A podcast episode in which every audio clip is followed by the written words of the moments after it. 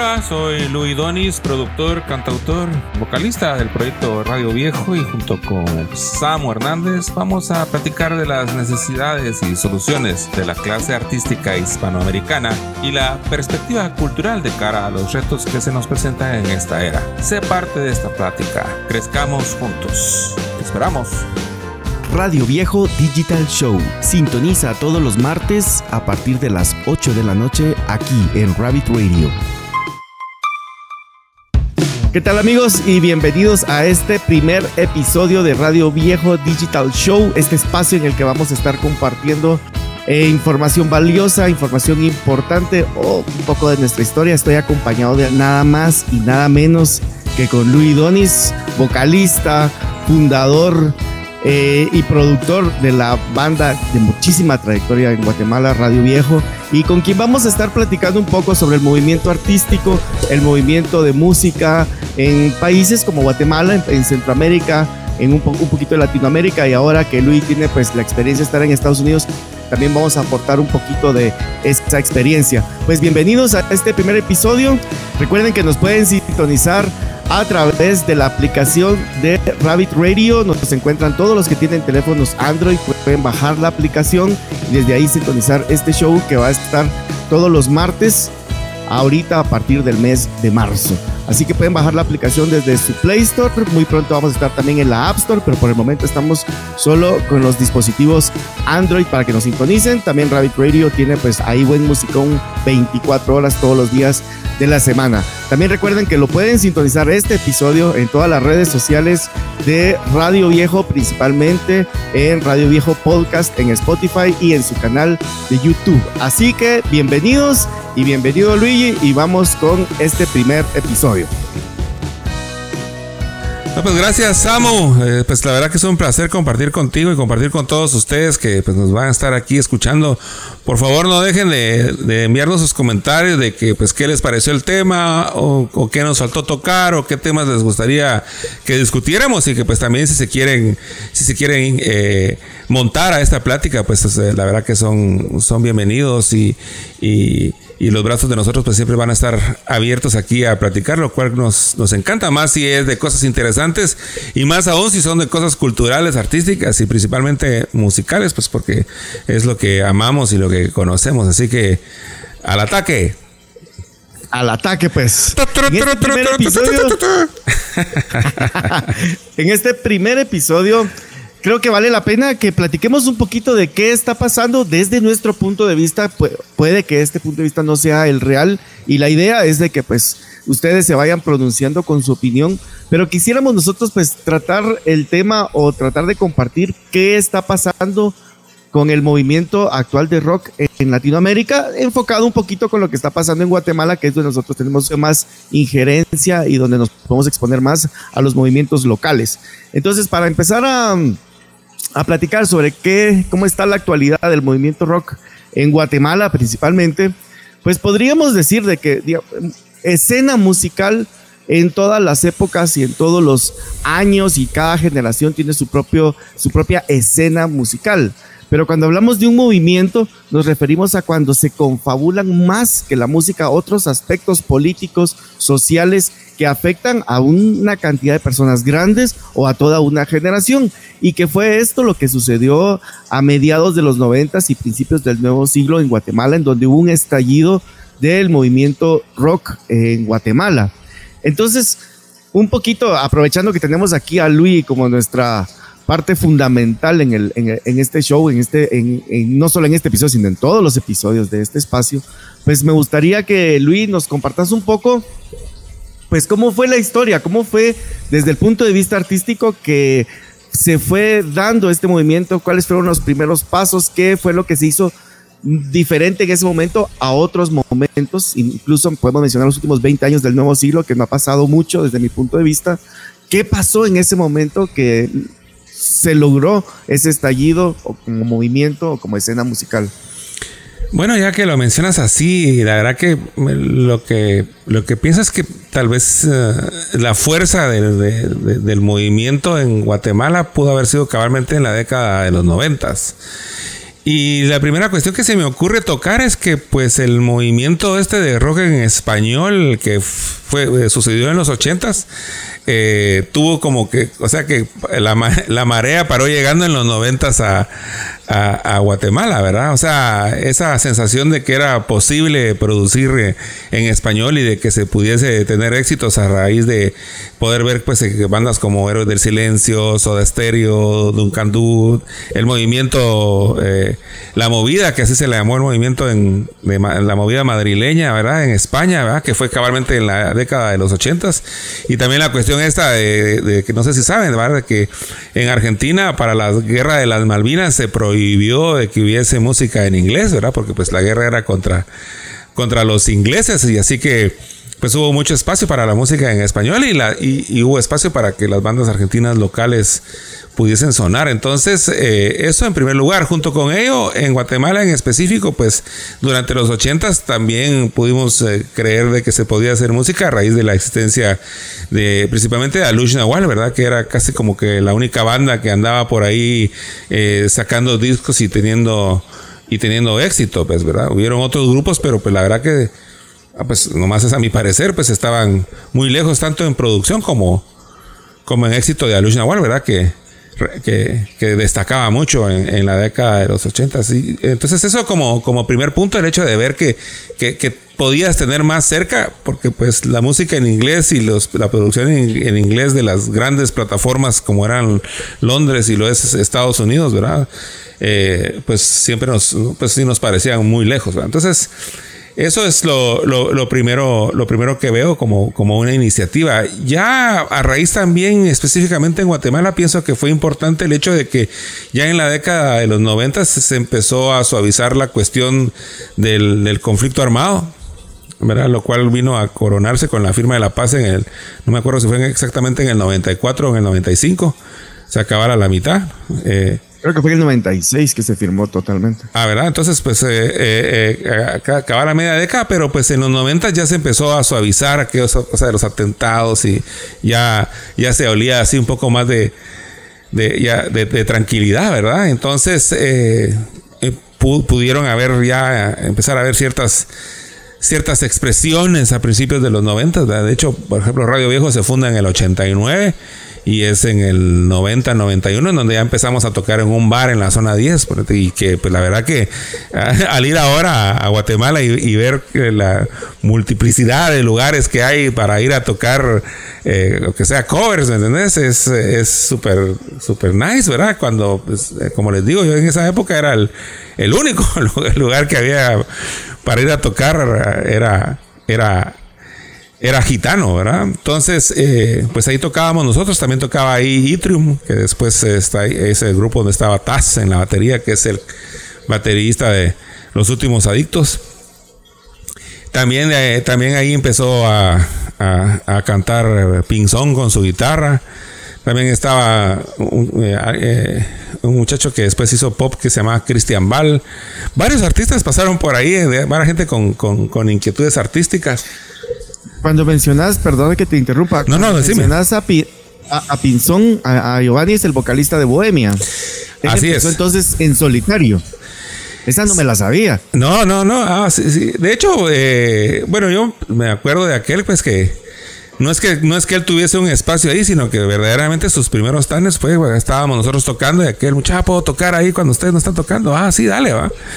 Y se, subió un par de veces ahí en sus primeros en, sus primeros tanes. Nosotros, pues, que siempre tuvimos una sensación de colaboración y de buena onda, pues nunca vimos problema y además más si era gente que tenía, que tenía talento, ¿verdad? Pues eso es lo que, lo, que yo me acuerdo, que pues se subió él un par de veces ahí con su guitarra, eh, junto con otro montón, pues lo que pasa es que me recuerdo de Pinzón, pues porque después lo seguí. Porque trascendió totalmente. Exactamente, exactamente, ya después pues aquel apareció ahí con su banda, ah, qué alegre, ¿verdad? Entonces...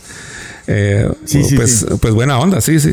De, lo que nos estabas compartiendo hay dos cosas ahí bien interesantes. Una es que la banda Alush realmente ya venía también con un mensaje, eh, ¿cómo lo podríamos decir? Social. eh, en, sus, en sus letras. Aparte de las baladas, eh, ya venía cantando y hablando un poquito sobre el tema del conflicto y los afectados por la guerra acá en Guatemala. Em, creo que por alguna razón, tal vez porque como eran los ricos, no sé, yo no, yo estaba, yo era niño en los 80, entonces no sé qué tanto pegó. Respeto muchísimo a la banda. Pero creo que en los 90 este movimiento social fue un poco más impactante, creo yo. No sé si me corregís también.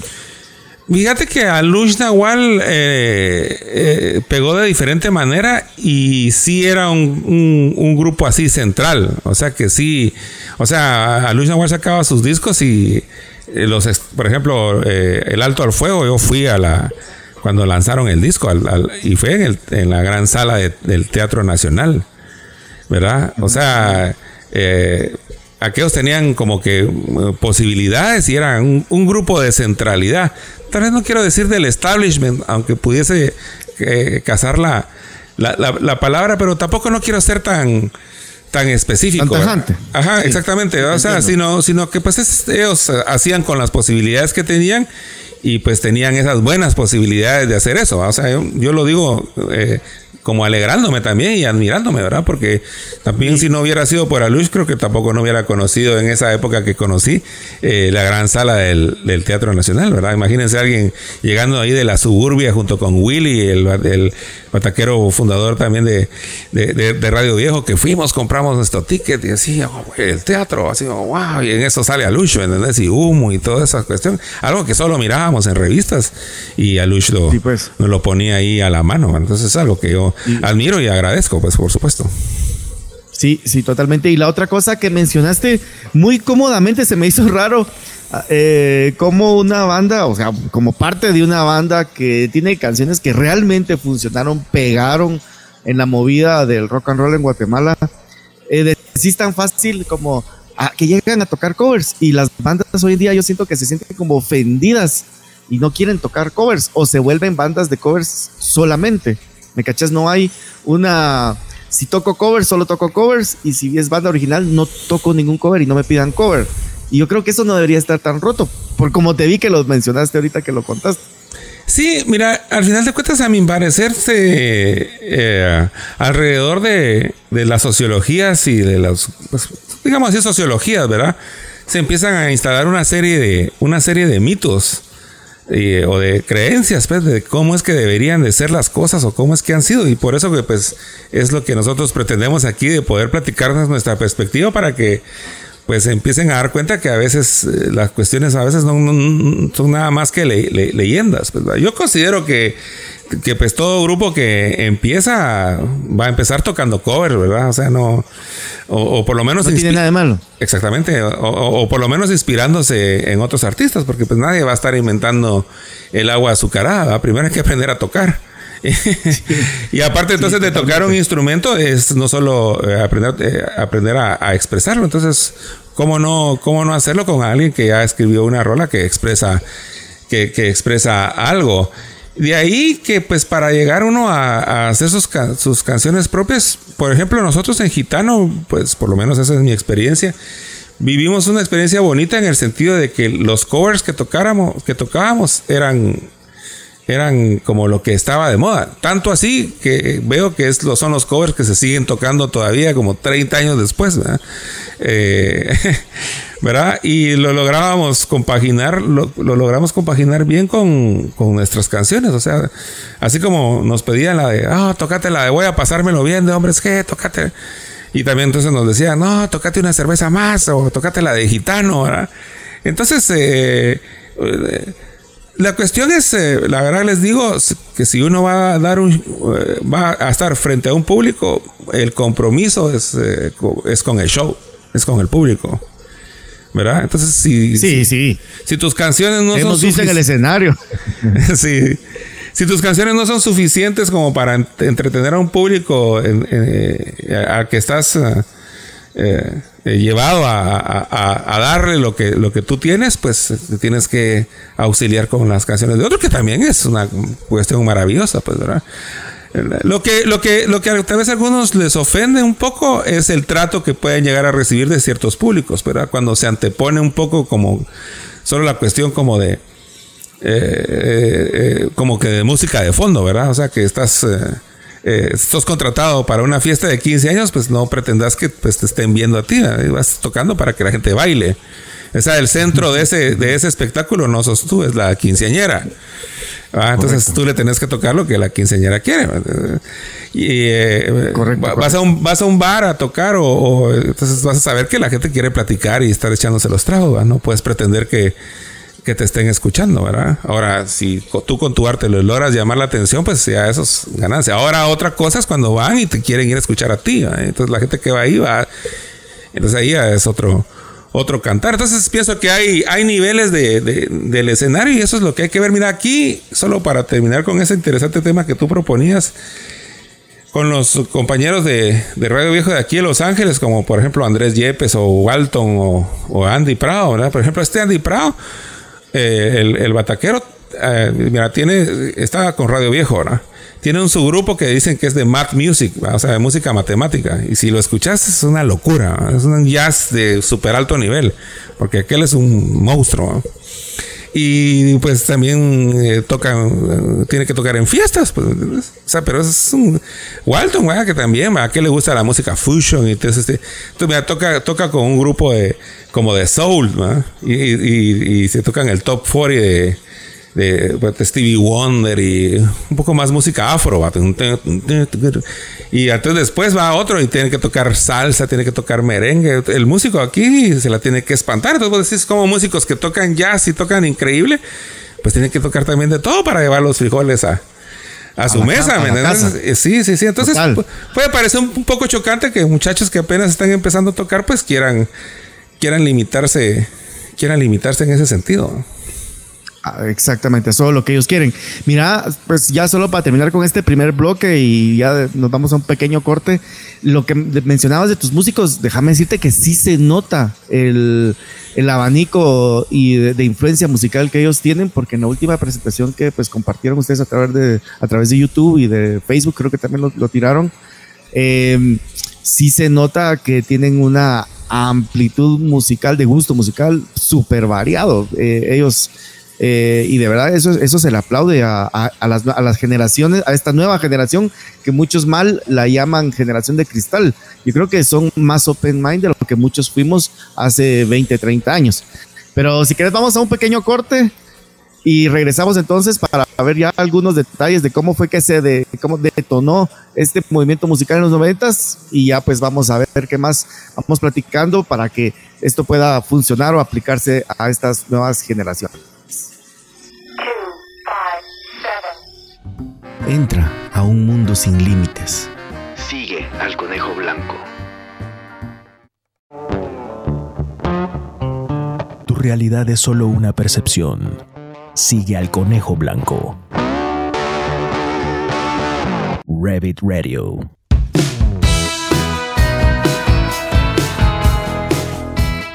Bueno, pues seguimos aquí junto a Louis Donis compartiendo un poco sobre el movimiento musical artístico latinoamericano y específicamente de lo que tenemos experiencia, que es el movimiento guatemalteco y lo que pasó en Guatemala a mediados de los noventas, que creemos y todos los que vivimos acá en Guatemala sabemos que fue de impacto para esa generación y que todavía hay una pequeña oleada, desde mi punto de vista, en la actualidad.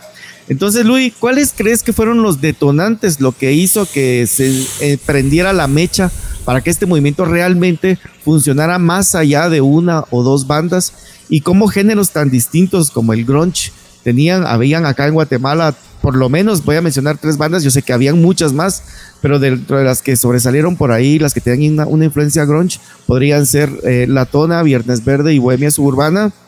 Eh, otras bandas como Extinción que venían con un metal alternativo que pues no cuajaba una, un sonido con el otro. Y por supuesto las bandas como Estrés, como Radio Viejo, que con un sonido más pop, más europeo, lo noto yo. Luis ya me corrigió fuera de, del aire de que es una influencia más sudamericana y europea, española.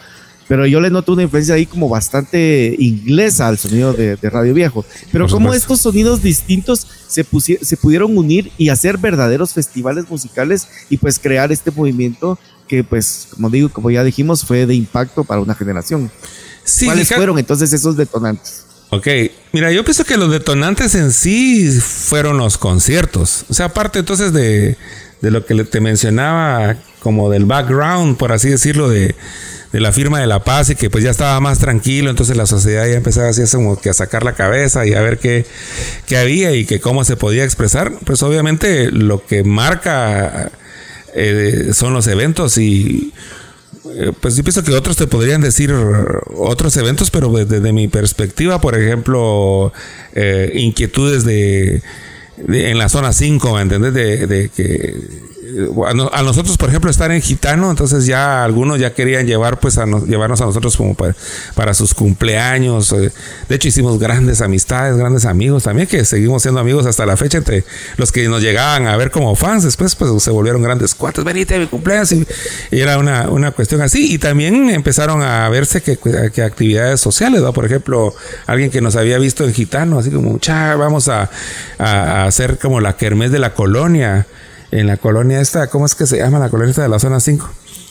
Eh, ya no me acuerdo, pues, pero eh, estaba entonces en un parque y entonces tocamos, ¿me entiendes? Eh, o por ejemplo un concierto que fui yo como público, de que en, en, en Villalinda 2 pusieron una, estas cosas que está detrás de un tráiler, ¿verdad? Un tráiler así vacío, y ahí pusieron unas bocinas y se dio un, un, concierto de como de death metal, ¿me entiendes?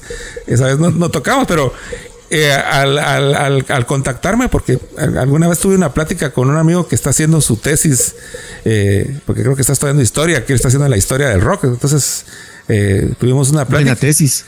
Sí, sí, sí, no, increíble. Y entonces aquel se estaba, aquel se acordaba de todos esos detalles porque él es, él es metalero. Entonces, te digo esto porque para él ese concierto fue, fue eh, histórico para el, metal, ¿verdad? Yo que estuve ahí, tal vez no lo tomé tan en cuenta porque pues no era esa mi, tanta mi onda, aunque pues también me gusta el metal eh, y, me gustan algunas cuestiones de eso, pues, pero no fue tan significativo para mí, pero fue importante darme cuenta que cómo era eh, de significativo para alguien que después siguió con grueso con esa tendencia. Entonces, yo creo que los detonantes fueron, fueron esas actividades que se fueron dando para que, el rock lograra ocupar ese espacio en la sociedad y cada vez ganándose más el respeto. Entonces te diría que los conciertos para mí, va, los conciertos de Gitano, que fueron importantes porque fue una presentación de nosotros ahí en la zona 10, que era la zona viva y era lo único que había, ¿me entiendes? Entonces gente de los alrededores pues llegaban ahí.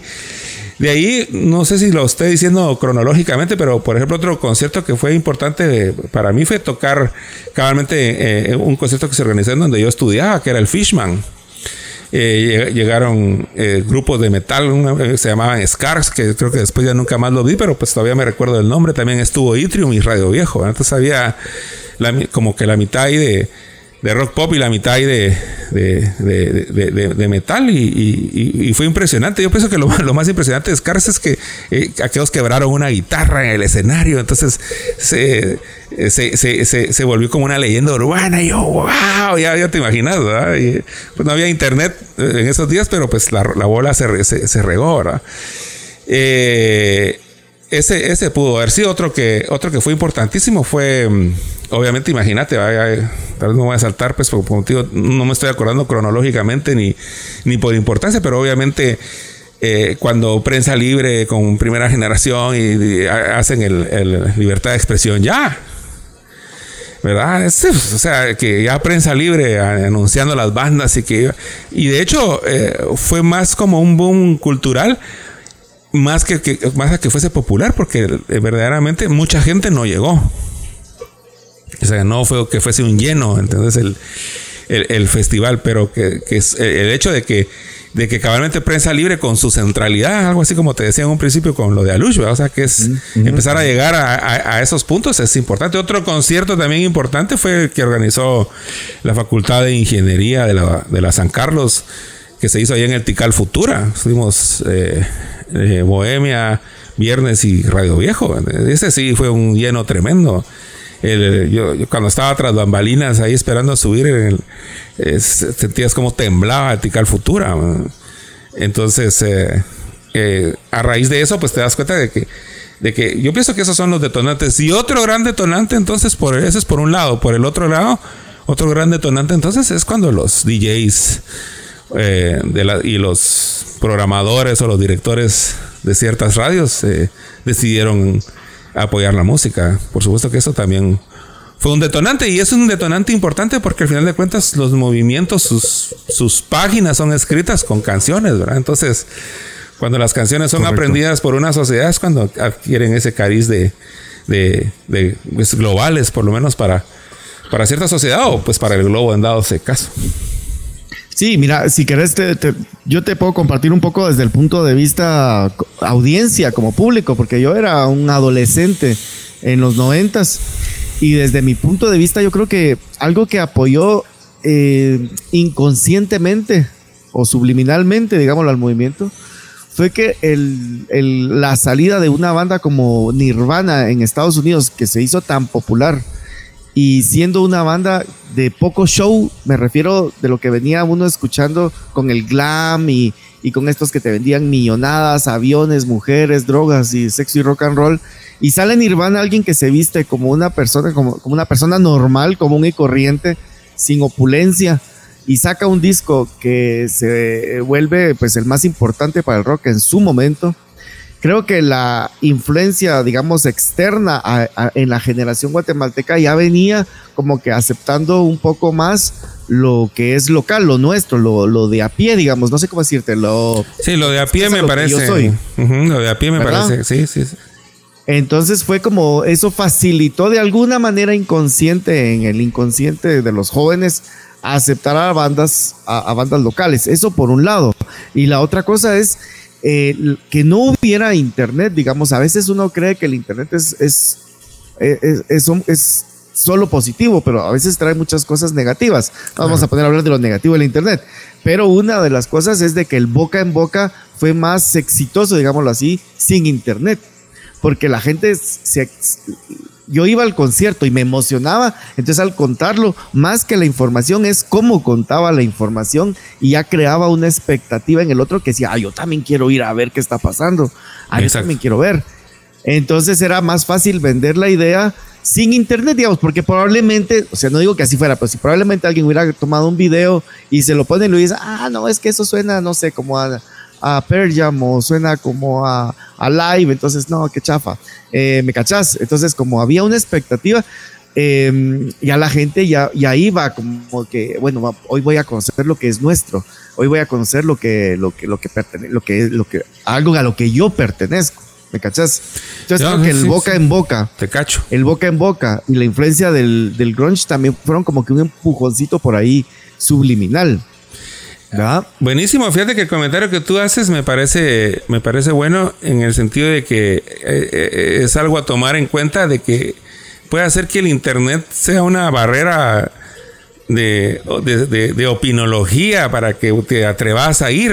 Entonces, eh, en cambio, pues, y además, pues la verdad que de, mi parte les insto a que pues no se dejen llevar por lo que las redes les digan de sí o no. Hay que ir y ver a los artistas porque en cambio, yo pienso que ahora se están perdiendo, se está perdiendo este contacto peor ahorita que venimos en esta, en esta era que esperamos que ya sea ya verdaderamente post pandemia, o sea que ya, que ya no regrese por lo menos en un buen tiempo a una situación similar, de que pues estamos volviendo a salir. Entonces, a la hora de salir, pues eh, no hay como pues la experiencia y las conclusiones personales. Entonces, eh, eh, ya ves que ya está también puesto esta cuestión del influencer, ¿verdad? Entonces, no podemos dejar no podemos dejar que el, influencer sea una barrera, pues nomás puede ser una guía, ¿verdad?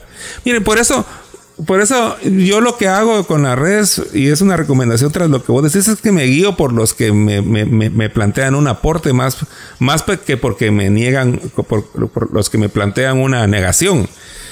O sea que, por ejemplo, hay una opinión eh, y alguien no está de acuerdo, pero entonces el que no está de acuerdo solo dice, ah, ese, ese tal aquí, ese tal allá, y solo se dedica así a tirar, a tirar mala onda. Eso no está aportando nada. O sea, que lo interesante sería, bueno, si no estás de acuerdo, ¿por qué? Entonces ahí como que empezaría empezaría a haber plática. Igual con todo esto, pues yo, yo, les digo que no se dejen guiar ni que los influencien. Por ejemplo, los que eh, tienden al rechazo, al odio, al, a tirar eh, mala onda, porque al final de cuentas tirar mala onda al final puede ser un sesgo peligroso. Mejor es guiar así, oh, ya viste tal rola, qué buena, que no sé qué. Y eso es lo que tú decías de ese boca en boca. O sea, venía alguien y te decía, oh, ya oíste, no sé qué, y estaba ahí, ay, sí. O sea, hay que guiarse como por lo interesante, no por los que están así, porque también de boca, antes, pues también había, no, esos no son suficientemente rockeros, o, o, esos no sé qué, o eso se parece a no sé quién, o eso se parece a, a Jam, esos le quieren copiar a Nirvana, y. ah, entonces. Sí, definitivamente la influencia siempre, siempre se nota. No, pero yo creo que otra de las ventajas que tuvo el movimiento es que sí logró como un sonido, se encontró como un sonido como guatemalteco, no sé cómo explicarlo. Sí, sí, Pero sí, sí, sí había como un, una característica ahí que uno decía, ah, es que esto es, esto es, esto es chapín, esto es de, de guate, ¿va? había, había grupos que cantaban en inglés incluso, pero no, no por eso se, se les apedreaba o se les criticaba, sino se miraba como algo bueno. De hecho, eh, cuando alguien cantaba decía, ah, qué chileros suenan, qué, qué, bonito suena. Extinción, por ejemplo, creo que era una banda que a la, fue a la única, como yo ya fui un poquito tarde, ya pasado mediados de los noventas a los conciertos, a Extinción fue la única banda que vi tocar covers, pero me parecía genial cuando tocaba los covers, tocaban por ahí covers de, de, de, Alice in Chains, si no estoy mal, eh, hasta de Marilyn Manson tocaron en algún momento. Eh, y pues, pero yo lo miraba como algo bueno, o sea, o sea, qué bien. Y creo que es algo que los artistas actualmente se pierden eh, por querer eh, vender únicamente su propia música sin tocar ni un cover, ni porque se los pidan, ni porque estén en un bar. Sí, sí, bueno, pues por ahí sí que cabalmente ya es la decisión de, de, de los muchachos. Sí. Si querés, vamos a un corte entonces y regresemos ya un poquito a revisar algunas bandas. Me contabas ahí qué artistas has visto en los últimos años. Yo te voy a contar algo que, de lo que he visto, que me parecen. Y por ahí, de, de repente, más adelante, hasta les abrimos los micrófonos acá en Rabbit Radio y en Radio Viejo Digital Show. Estás dentro, en la comodidad de la madriguera. Sigue al conejo blanco. Hola, soy Luis Donis, productor, cantautor, vocalista del proyecto Radio Viejo y junto con Samu Hernández vamos a platicar de las necesidades y soluciones de la clase artística hispanoamericana y la perspectiva cultural de cara a los retos que se nos presentan en esta era. Sé parte de esta plática, crezcamos juntos. Te esperamos. Radio Viejo Digital Show. Sintoniza todos los martes a partir de las 8 de la noche aquí en Rabbit Radio. Entra a un mundo sin límites.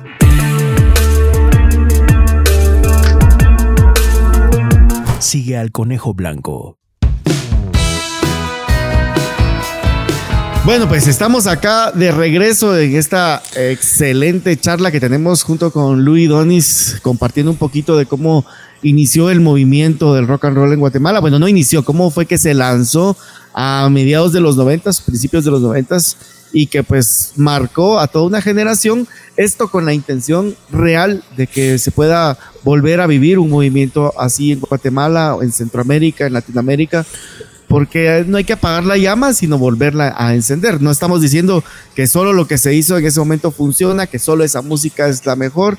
No, yo creo que actualmente los muchachos, de hecho mencionábamos a los músicos de Radio Viejo que son jóvenes y tienen un abanico de influencia musical interesante, muy buena y muy buenos músicos. Yo creo que los músicos de ahora, gracias tal vez al Internet, se han logrado capacitar más, influenciar más y pues ahí vienen muy, muy buenas propuestas. Pero bueno, Luis, como qué, qué cosas se hicieron bien que valdría la pena replicar en la actualidad, qué cosas se hicieron bien para que este movimiento eh, funcionara, que ahora se podrían replicar. Tal vez ahí vamos a discutir un poquito porque puede que no estemos de acuerdo, pero vamos a ver. No, pues sí, además que yo pienso que, miren, todas estas cuestiones que estamos hablando, por lo bueno que este, esta intención va a seguir eh, cada semana, porque pues, la verdad que podríamos hablar y hablar eh, de, tantos detalles y de tantos temas. Pues nosotros lo que estamos tratando aquí es de tener un cierto esbozo de, orden y por eso les digo que también este diálogo, eh, eh, ustedes son claves, pues, sus opiniones, pero pues siempre un poco como les digo, pues, opiniones que den a platicar, ¿verdad? Porque solo decir que, y esa incredulidad, pues la verdad que ni siquiera deberían de perder tiempo, ¿verdad? O sea, si a alguien no le interesa, la, ¿qué, ¿qué hacéis aquí? Ah, o, que lo escriban, o sea, o que también escriban, pues está bien, ¿verdad? Pero no, no, bueno.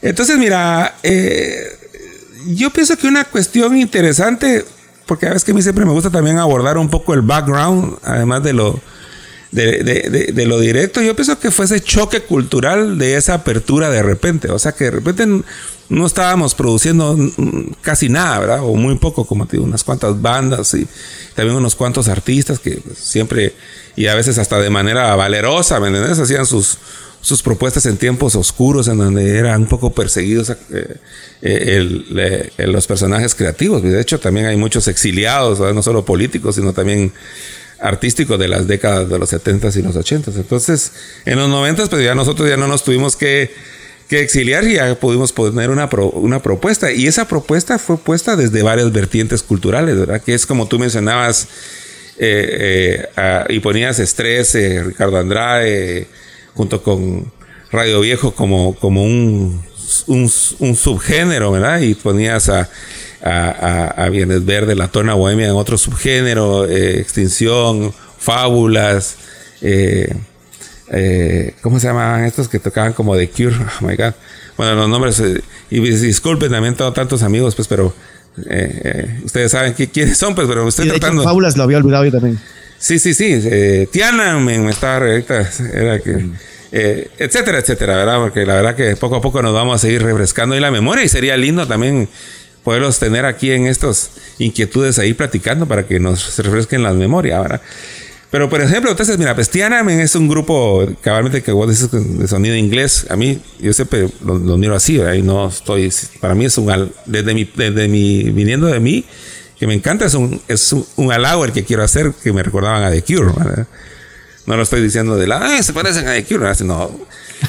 no, sí, total. Ajá, eh, porque me, me, me encanta. Pues entonces, por ejemplo, eh, Ricardo, Ricardo era un, alguien que era más, eh, Ricardo Andrade, más influenciado por el rock argentino. Radio Viejo era un poco más españolete. Que de, de hecho, la, movida de España es muy influenciada por Londres, ¿verdad? De hecho, los grupos en España que llegaban a, a destacar iban a, a grabar a, Abbey Road en Londres. Entonces, eh, y, por otro lado, pues estaban los que venían del movimiento este de Seattle que tú cabalmente mencionas. Y a veces no tanto en lo musical, sino que más que todo en el look. Porque al final de cuentas, por ejemplo, Bohemia se me hace un, grupo un poco como medio YouTube, un, poco, un poquito de grunge. Pero más que todo era el aspecto y, la, y la tendencia del personaje que, adoptó Pinzón, inspirado pues en los personajes de, del grunge, que es, es normal, ¿verdad? Igual el, muchacho este de Viernes Verde, ¿verdad? Y, eh, también, ¿verdad? Es, Eddie Vedder, ¿verdad? Eh, entonces, no, pero, pero yo no me miraba así, ponente, ¿verdad? O sea, para mí Eddie Vedder era, era otro, otro, otro más de otro montón. Como yo, también generacionalmente, generacionalmente, tal vez yo soy un poquito más grande, entonces yo, yo la verdad que lo que yo quería ser Jim Morrison, ¿me entiendes? Aunque era de otra...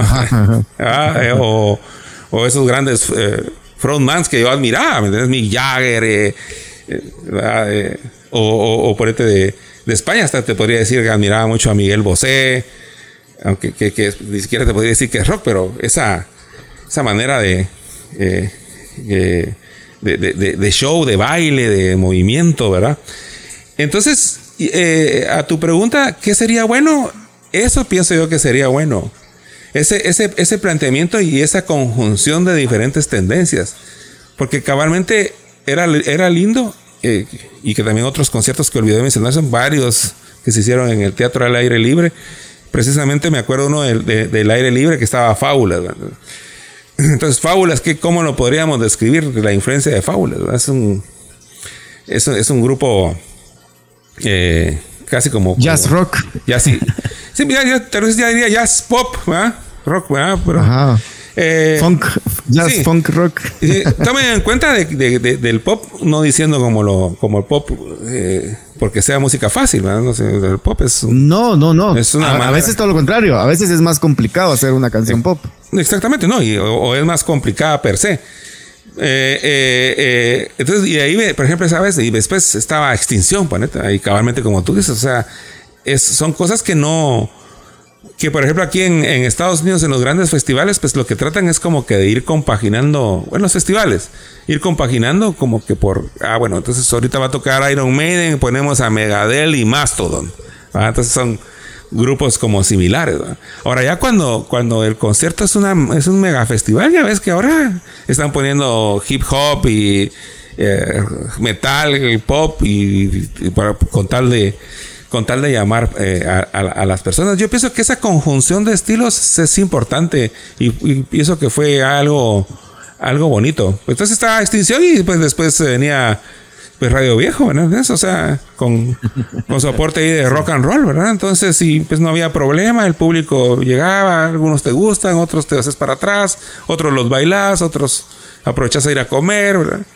Entonces, eh, Buenísimo, eso, eso. Y el otro punto importante que quería resaltar, eh, pero si quieres, eh, haz tu comentario de esto. No, dale, dale, dale, dale, dale. No, que, que insisto, que otra cosa buena fue que, que, hubo ese, ese acuerdo natural entre las radios o los promotores de música para que la escuchar y, los, los creadores.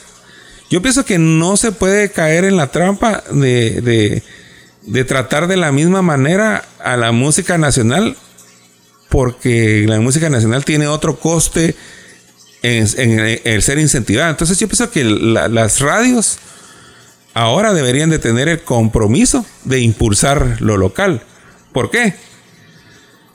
Porque cuando quieren hacer sus actividades, si ustedes están solo promocionando música del extranjero, vayan y traten de que, pues, por ejemplo, venga Shakira a promocionarle su radio. O sea, no, no lo pueden pagar.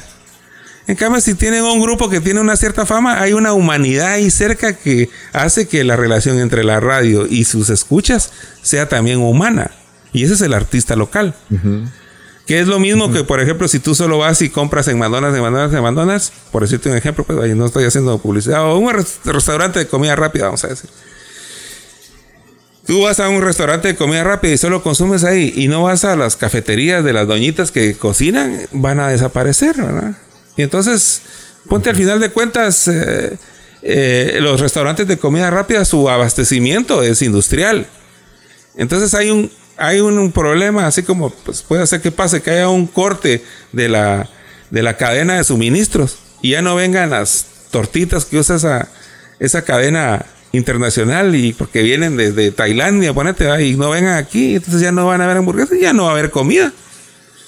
en cambio, si, si, se rompe esa cadena de suministros, ahí va a estar la doñita cocinando, aunque sea sopa de acelga, ¿me entiendes? O, caldo de tumaca, ¿me entiendes? Y con limón, chilito rico, y, va, y, la gente va a seguir comiendo.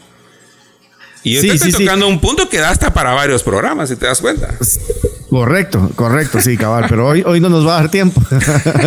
sí, mira, pero sí estoy de acuerdo. Y de hecho, mira, yo que ya estuve en, radio acá en Guatemala, te sé decir de que la radio, y esto lo voy a, no, es algo que yo esconda decir, lo he dicho incluso al aire, la mayoría de radios en, Guatemala son top 40 o top, top 10 casi que tienen bien limitada la música, o sea, realmente los DJs o los o los locutores no tienen mucho control de lo que suenan o de lo que recomiendan. Y los que realmente deciden qué suena se basan solo en popularidad, en qué está funcionando en México, en qué está funcionando en Estados Unidos. Sí, y de ahí que o quién suelta ficha. o quien suelta ficha. Y de ahí que en la actualidad estemos tan saturados. Yo no estoy en contra totalmente del género urbano, por ejemplo. Está bien que tengan su espacio, pero no deberían de tener todos los espacios. Entonces, si las radios pudieran segmentarse incluso con su público, eh, hay artistas guatemaltecos para cada segmento, para cada área. Digamos, aquí debe de haber un género urbano que nadie le está poniendo atención y que tal vez está haciendo cosas más interesantes. Aquí debe de estar un género de, de mm, ranchera, merengue tropical que también está haciendo bien las cosas y nadie los está sonando porque simplemente no es tendencia. Entonces, lamentablemente, lo que te quiero decir es de que los medios, mm, me imagino que antes era igual, primero vieron que funcionó, que estaban pegando en los conciertos, entonces dijeron, ah, mejor sí sonémelos, estoy, estoy casi seguro que fue así. No fue que le dijeron, apoyemos a esta Mara que está empezando, no creo. Fíjate que... Ya vimos que está funcionando Entonces, jalémoslos. Entonces, yo creo que mm, no miro mucha estrategia dentro de los medios de comunicación eh, guatemaltecos, me refiero a los medios tradicionales. Pero ahora la ventaja es que con los medios digitales podemos hacer cosas interesantes cuando las sabemos utilizar o las sabemos aprovechar. Entonces, por ahí que tal vez cada vez necesitemos menos a los medios tradicionales y aprovechamos más los medios, eh, los medios digitales. Fíjate que yo ahí, eh, por mi experiencia te digo, y eso es lo que, la, crítica no es así como que, ay, y, solo quienes les dan dinero, no, está bien, porque hay quienes tienen la capacidad de pagar y, y por qué no se va a apoyar proyectos que tienen una inversión tal una inversión tal que hasta tienen dinero para pues mercadearse eso está bien y que me alegra pero tiene que haber ese espacio tiene que haber ese espacio para el, riesgo de apoyar algo que no debería de ser apoyado o sea no, no ni las radios ni los artistas ni, ninguna sociedad se puede entre comillas dormir en sus disque laureles si es que pegar en Guatemala sea un, un laurel eh, ya, o sea, eh, porque eso pasó con nosotros. O sea, que nosotros tuvimos el, apoyo sincero. Y yo siempre voy a agradecer de locutores, programadores y directores. ¿Verdad? Que dijeron, ah, qué buena esa rola, póngala. Y así tiene que ser. Y así tiene que ser. Eh, entonces, si es tanta la cuestión, si es tanta la cuestión, vas así, mira, te vamos a apoyar, y, pero entonces tal cosa, tal cosa y tal cosa. Entonces hagamos un, un intercambio, pero te vamos a apoyar porque tu rola está buena. Pero entonces, eh, por eso es que se necesita gente sabia. O sea, el programador no puede ser alguien que no sabe de música, pues. O sea, que tiene que ser alguien que se la huela. Y fíjate que así se lo olieron. Cuando decirte que nosotros, que también por, por ahí también vino mucho el éxito de, de, de, de, Alush, estaban los de la, los de la 95. ¿Cómo es que se llama? Entonces todavía existe la radio esa ahora se llama 949, antes era FM95. Va, que, que, son los Alcázar, ¿verdad? Ajá. Y que tienen una bozona así de locutores y la Correcto, ajá. Muchos saludos. Felicidades por esa larga gente de tradición. Los estoy mencionando a ellos por poner un ejemplo, pero así hay varios, que es lo que te quiero decir. Eh, y por ejemplo, aquellos programaban una rola de Alush a cada hora, cuando en los ochentas, en la radio de inglés. Y con Radio Viejo, ¿a qué os pusieron Ángel?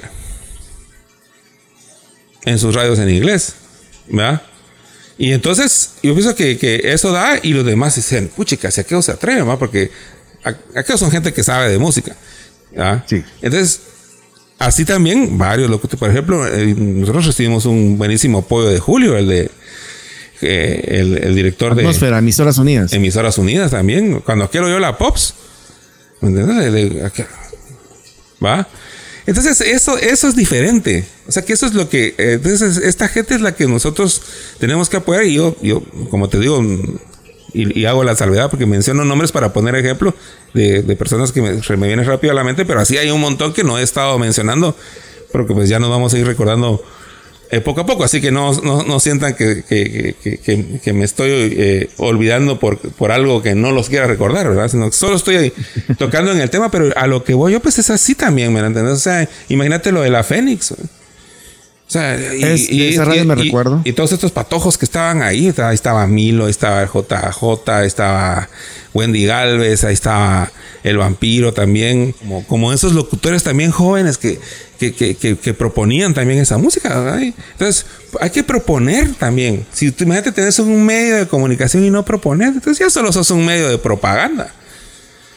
Y, y, entonces matás lo más valioso que es, es eso que a, nosotros los artistas tanto nos cuesta crear, que es ese, como vos mencionabas, ese, pues, ese sonido que no es nada más que el aprovechamiento la puesta en escena del corazón, las intenciones, las ideas de, uno y sus posibilidades.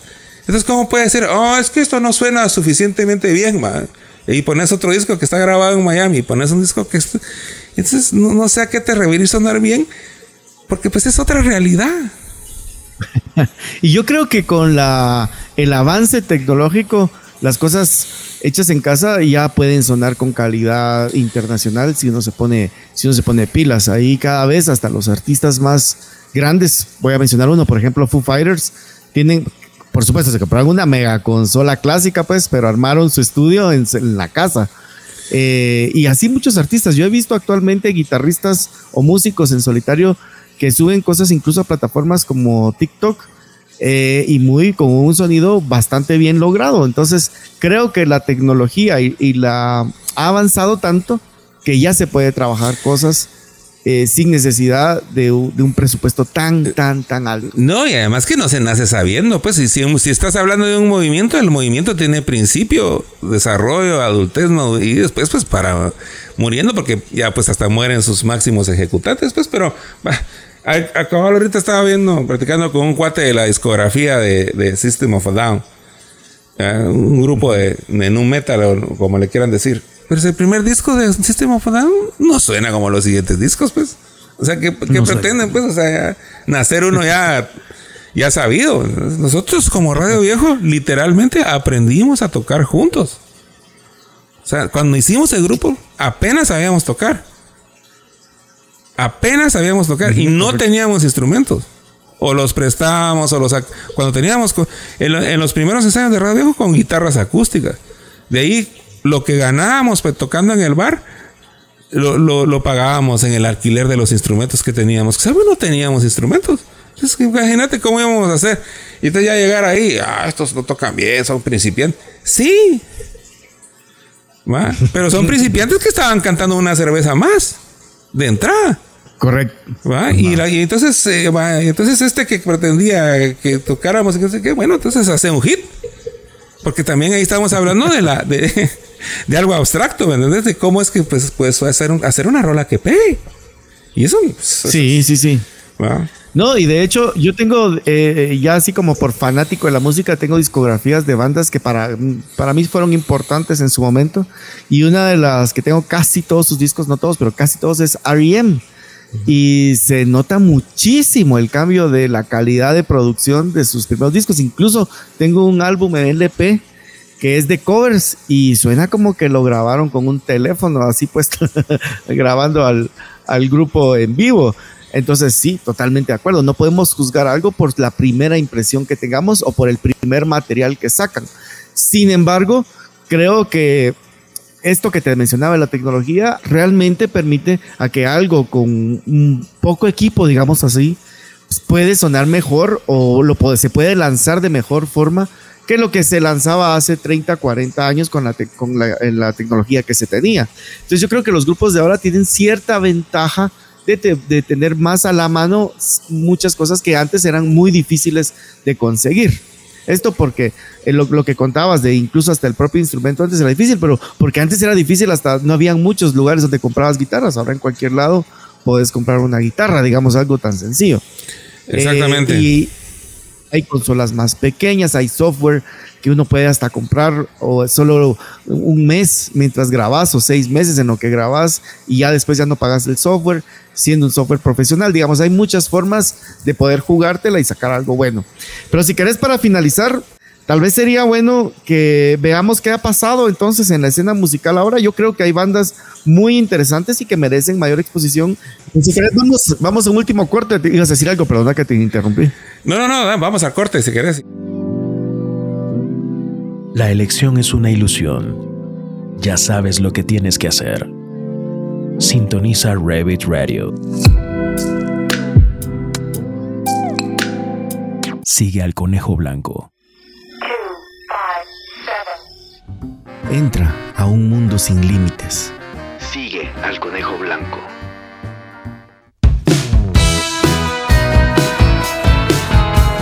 Veamos qué ha pasado entonces en la escena musical ahora. Yo creo que hay bandas muy interesantes y que merecen mayor exposición.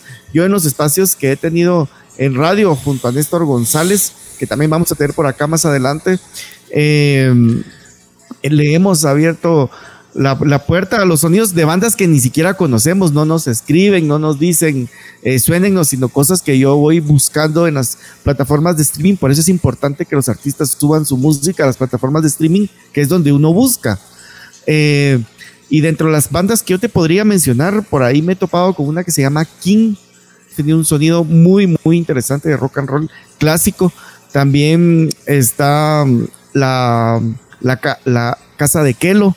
La casa de Kelo tiene una influencia muy interesante también en su sonido.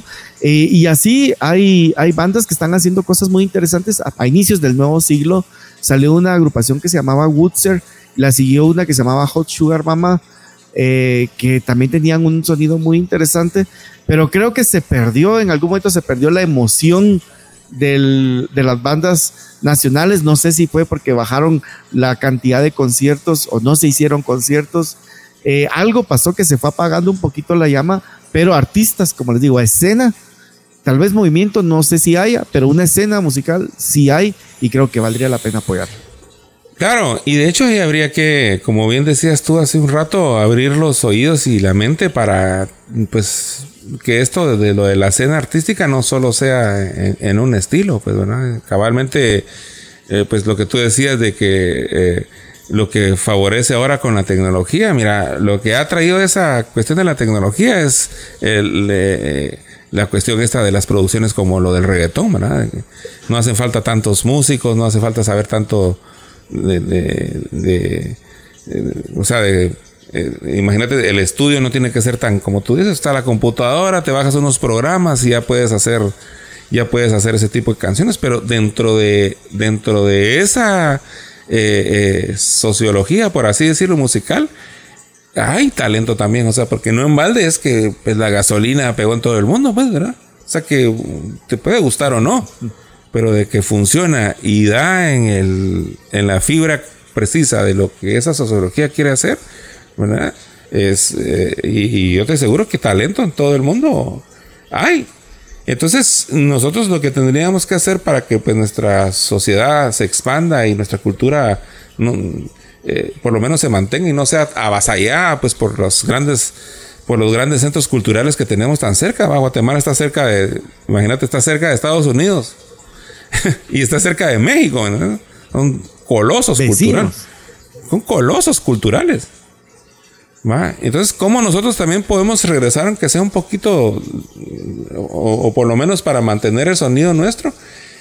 Y, yo pienso que lo hay, hay talento, hay canciones que de, Guatemala que deberían de estar en todos los playlists de rock en español, de los hispano, de hispanohablantes, fácil. O sea, vos oís así el playlist y decís, ah, pues aquí, esta canción. ¿Qué hace falta? ¿verdad? Que es también un poco como pues a muchos mm, digo les porque pues yo ya, he sido testigo de esa de, este, este, fenómeno verdad que somos el, el tercer mundo diría la Mara eh, de que por ejemplo que no se haya mencionado el movimiento de guatemalteco en el en el documental ese que hizo Netflix pues verdad y es porque pues el movimiento guatemalteco solo funcionó en Guatemala porque Guatemala no logra expandirse nosotros cuando empezamos, cuando empezamos tuvimos más relación con El Salvador. Eh, eh, y, de hecho en Centroamérica la canción que más bueno la canción que más jala es eh, una cerveza más les encanta ¿va? Y, otra que pues es que es Ángel y que es por como que de boca en boca que, que ahí lo van escuchando ahí se las recomiendan un, un, fenómeno interesante es que en Lima Perú escuchan bastante Ángel ahorita pues con esto de las plataformas pero lo que voy yo, pues, es, o sea, que esto son es un esfuerzo individual. Pero, pero la sociedad tiene que cuidar esas cosas, pues, por eso mencionábamos. Y qué bueno que eh, ustedes han hecho este trabajo en su espacio. Y así, pues, nosotros eh, cabalmente queremos mantener esa, esa comunicación. Y pienso que tenemos que mantener esa comunicación, ya no solo como Guatemala, como pues, en Guatemala, que pues es la centralidad de lo que nos ocupa ahorita, porque pues los dos somos guatemaltecos y todo, pero también abrir los brazos. Yo te aseguro que en, en los mismos centros eh, culturales de, del mundo y de la hispanósfera, porque estamos hablando del rock en español, hay bastantes bandas importantes que pues, no les están poniendo asunto últimamente, ¿verdad? Porque el mainstream va por otro lado. Y, y en mi último, pues tal vez comentario por ahora, como para dejarlo ahí abierto a, que, a, que, a, las siguientes pláticas, es que también otra cosa que tenemos que tomar en cuenta es que la música ahorita es de los, o sea, la iniciación es de los productores. O sea, en, los 70 por ejemplo, es la música del artista. O por eso se pueden explicar, ya hablando así globalmente, eh, discos como los discos que pudo haber sacado Queen, que podría decir, ah, ese es rock pop. Entonces, entonces, imagínate, va a sacar una, una rola como Rhapsodia Bohemia, ¿entendés? O sea, ah, entonces eh, venía el productor y ¿qué es eso? Y aquel no lo entendía. Vos no te preocupes, vos ponelo ahí, que el artista soy yo. Tranquilo. Exactamente. En cambio, ahorita es el productor el que pone la regla. Mira, que la canción dure dos minutos y los primeros 30 segundos eh, que diga todo eso y ya. Y ahí te contrato. Y el artista está...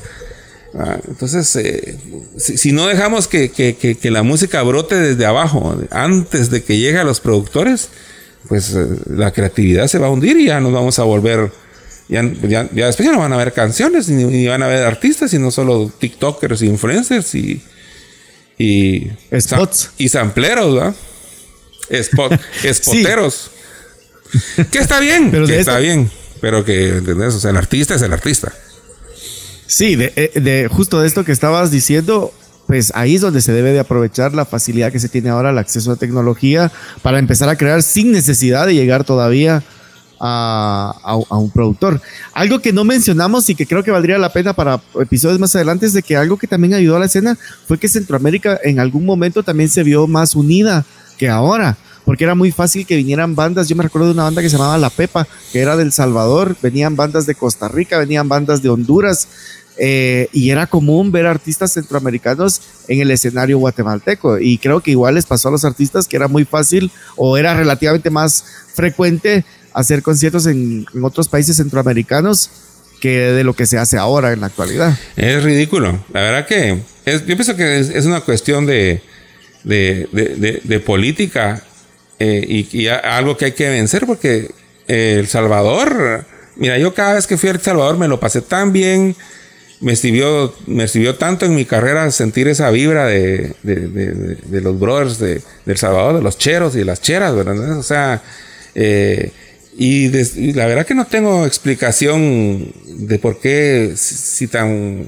si, es el mismo tiempo ir de, la ciudad de Guatemala a ir a Shela que ir a San Salvador, ponete. Y ahí hay otro mercado. Y hay otro mercado hambriento de escucharnos.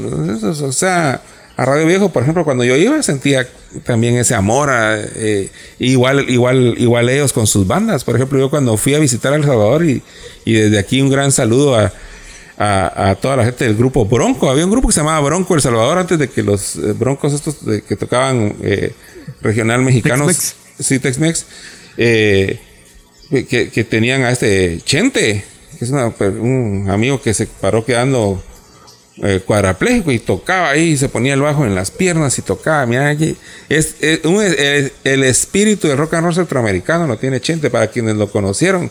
Este, saben de que les estoy diciendo la verdad. Llegas al, digamos, al Salvador, fuimos a visitarlo para que nos, nos alquilara o nos prestara cosas para poder tocar.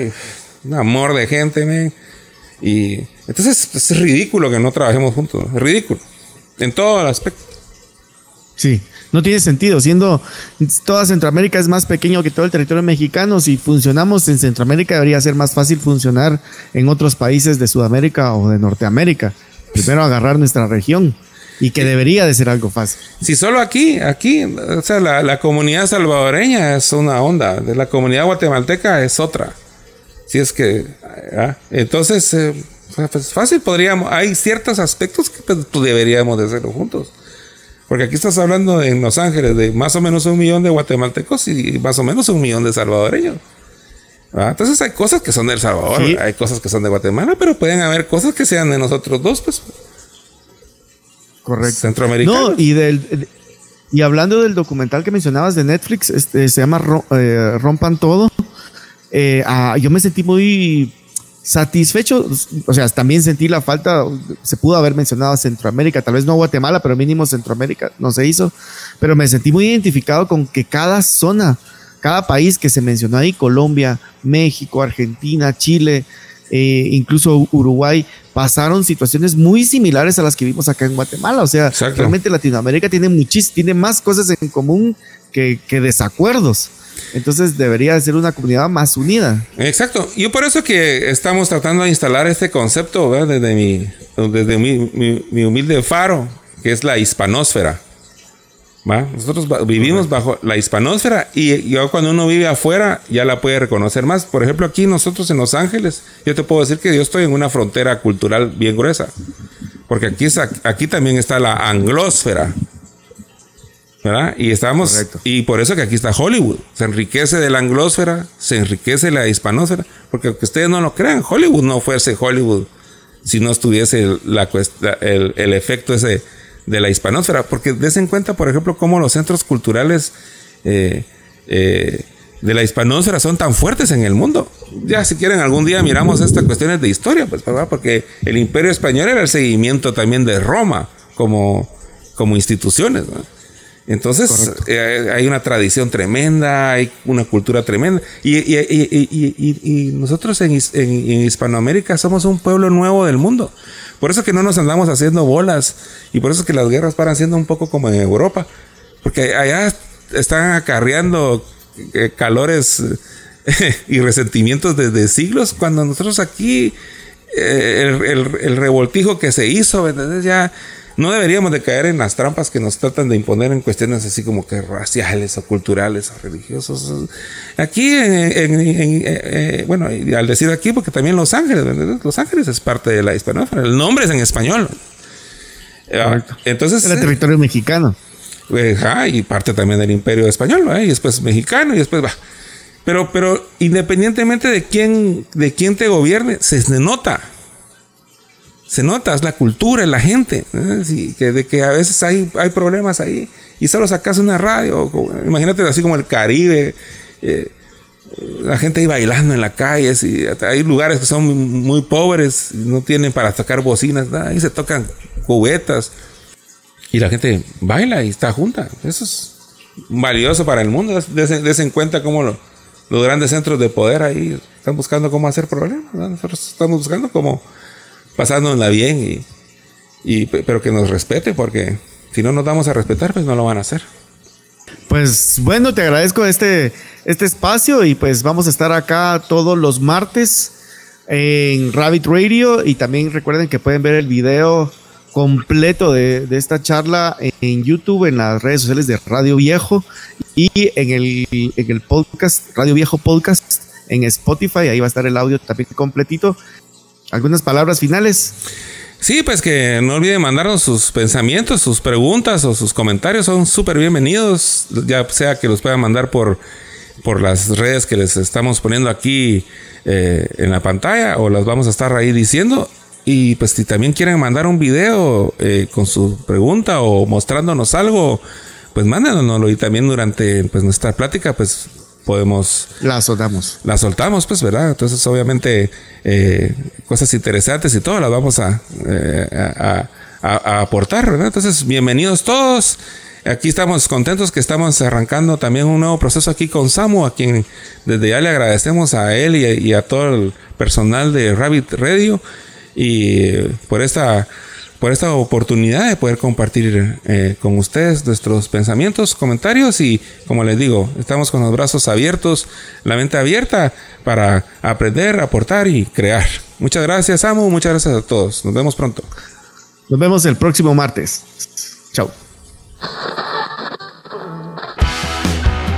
Hola, soy Luis Donis, productor, cantautor, vocalista del proyecto Radio Viejo y junto con Samu Hernández vamos a platicar de las necesidades y soluciones de la clase artística hispanoamericana y la perspectiva cultural de cara a los retos que se nos presentan en esta era. Sé parte de esta plática, crezcamos juntos. Esperamos. Radio Viejo Digital Show. Sintoniza todos los martes a partir de las 8 de la noche aquí en Rabbit Radio. Sigue al conejo blanco.